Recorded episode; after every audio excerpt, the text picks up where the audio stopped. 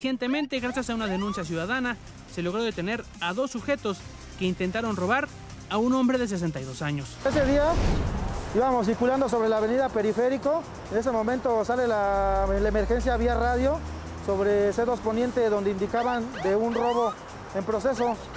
Ya al bajar sobre Periférico vemos un grupo de personas que rodeaban un vehículo, por lo que posteriormente nos hacían señas de que momentos antes habían cometido un robo.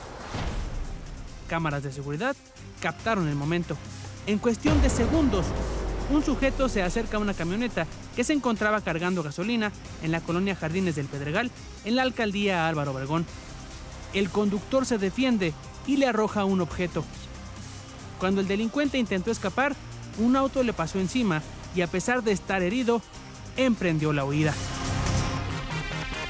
Nos empiezan a hacer el llamado señalando directamente a un carro de la marca Hyundai, por lo que desciendo rápidamente y, encuentro a dos masculinos a bordo de él. Yo desciendo con el, el copiloto, lo bajamos, lo empezamos a revisar. Cuando lo revisamos les encontramos lo que es un reloj y un teléfono celular, mismo que reconoce la víctima como momentos antes del cual lo habían despojado de él. Luego de que los oficiales recuperaron un reloj de más de 250 mil pesos, sabían que era una misión cumplida. Inspeccionamos lo que es el vehículo y les encontramos un arma de fuego tipo revólver con tres cartuchos útiles, por lo cual les hacemos la lectura de sus derechos y nos trasladamos directamente a lo que es la agencia del Ministerio Público. De acuerdo con las investigaciones, los detenidos se identificaron como Armando N. de 49 años y Miguel Ángel N. de 19.